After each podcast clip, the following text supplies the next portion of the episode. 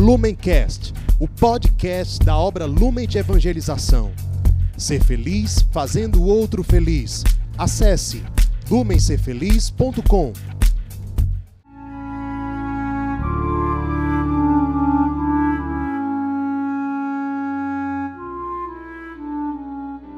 Os santos são sinais da presença do ressuscitado na história. Hoje, dia 3 de agosto, celebramos Santa Lídia. A santa de hoje aparece mencionada nas Sagradas Escrituras, mais particularmente no livro dos Atos dos Apóstolos. A situação em que ela aparece acontece entre os anos 50 e 53 da era cristã, durante a segunda viagem missionária de Paulo. Aliás, ela aparece se encontrando com o próprio apóstolo Paulo e, além dele, outros missionários. Silas, Timóteo e São Lucas. O próprio São Lucas, autor dos Atos dos Apóstolos, narra esse acontecimento no capítulo 16, a partir do versículo 11, da seguinte forma: De Troade, partindo para o alto mar, seguimos em linha reta para Samotrácia. De lá, no dia seguinte, para Neápolis, de onde partimos para Filipos, cidade principal daquela região da Macedônia e também colônia romana. Passamos nessa cidade alguns dias. Quando chegou o sábado, saímos fora da porta, junto à margem do rio, onde parecia nos haver um lugar de oração. Sentados, começamos a falar às mulheres que se tinham reunido. Uma delas, chamada Lídia, negociante de púrpura da cidade de Tiatira e adoradora de Deus, escutava-nos. O Senhor lhe abrira o coração para que ela atendesse ao que Paulo dizia.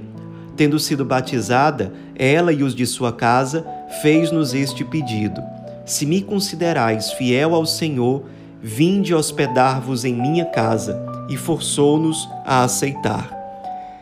Então nós percebemos que a santa de hoje, Santa Lídia, ela se encontrou com esses grandes missionários que nós já citamos.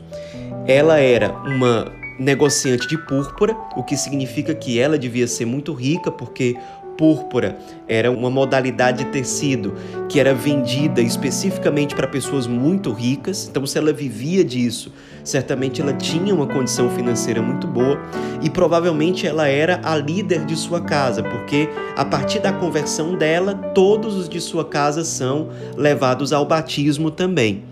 Isso significa que ela é uma figura proeminente ali naquele lugar e, por ser citada aqui, muito provavelmente é uma figura muito importante para a comunidade cristã que foi se formando na cidade de Filipos, na Macedônia. Aliás, o próprio apóstolo São Paulo escreveu uma carta que nós encontramos no Novo Testamento, chamada de Carta aos Filipenses, ou seja, aos cristãos que habitavam ali na cidade de Filipos e ela morava ali nas margens do rio. Os apóstolos chegam até aquela região, interpretam que ali é um local de oração, havia algumas mulheres e ela era uma adoradora de Deus, ou seja, era uma prosélita.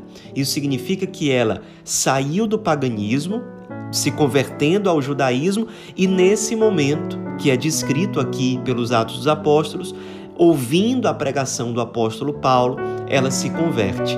Em Lídia, nós vemos um entre muitos exemplos de mulheres que no início do cristianismo se convertiam pela ação dos apóstolos, dos missionários cristãos de forma geral e que eram muito importantes na formação das primeiras comunidades cristãs. No caso de Lídia, uma mulher certamente batalhadora, uma mulher de personalidade forte, uma mulher economicamente muito bem situada e que se abriu ao anúncio do evangelho, chegando à conversão.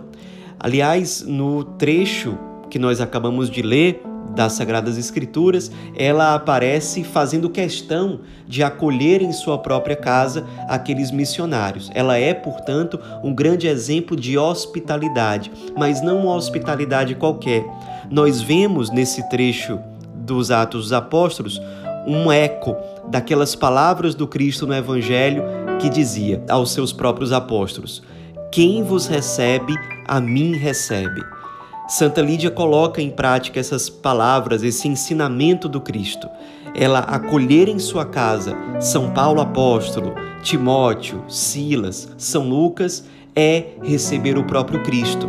Essa alegria que ela experimentou, muitos outros cristãos ao longo dos séculos experimentaram também. De fato, receber o enviado do Cristo em sua própria casa é receber o próprio Cristo. Ela testemunha isso para nós e nos incentiva a acolhermos com alegria aqueles que o Cristo nos envia como representantes dele mesmo, como aqueles sobre os quais o Cristo de algum modo instituiu a sua própria presença.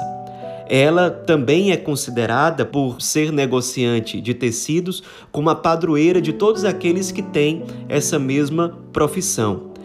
Ela, acolhendo os apóstolos na sua casa, aliás, acolhendo aqueles missionários na sua própria casa, ela ofereceu uma espécie de base para que aqueles missionários pudessem morar e, a partir dali, desenvolverem a sua ação apostólica e missionária. Provavelmente o apóstolo Paulo presidiu várias eucaristias ali na casa dela, de modo que aquela casa, a casa de Lídia, é considerada por muitos como a primeira igreja da Europa, o primeiro centro de evangelização, digamos assim, instituído. Era na casa dela em que os missionários moravam durante um tempo. A partir dali, eles desenvolviam a sua missão, anunciavam o evangelho, as pessoas iam ali para rezar, para escutar o ensinamento dos missionários, certamente para celebrar a missa também. A santa de hoje, portanto, nos inspira a, no nosso dia a dia, a partir da nossa profissão, a nos abrirmos constantemente ao anúncio do Evangelho com muita docilidade, nos abrirmos aos enviados do Cristo, aos pastores da igreja, saber que acolher os enviados do Cristo é acolher aquele que os enviou é exemplo de uma mulher forte, batalhadora, que leva outros à conversão, que é um sinal luminoso na sua própria cidade e que é uma figura de destaque na formação de uma comunidade autenticamente cristã.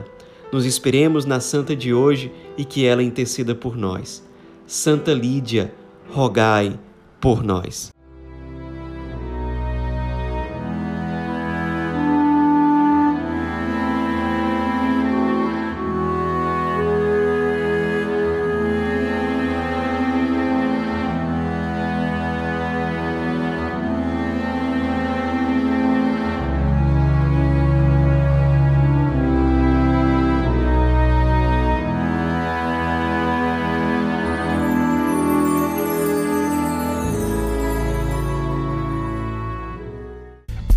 Lumencast, o podcast da obra Lumen de Evangelização.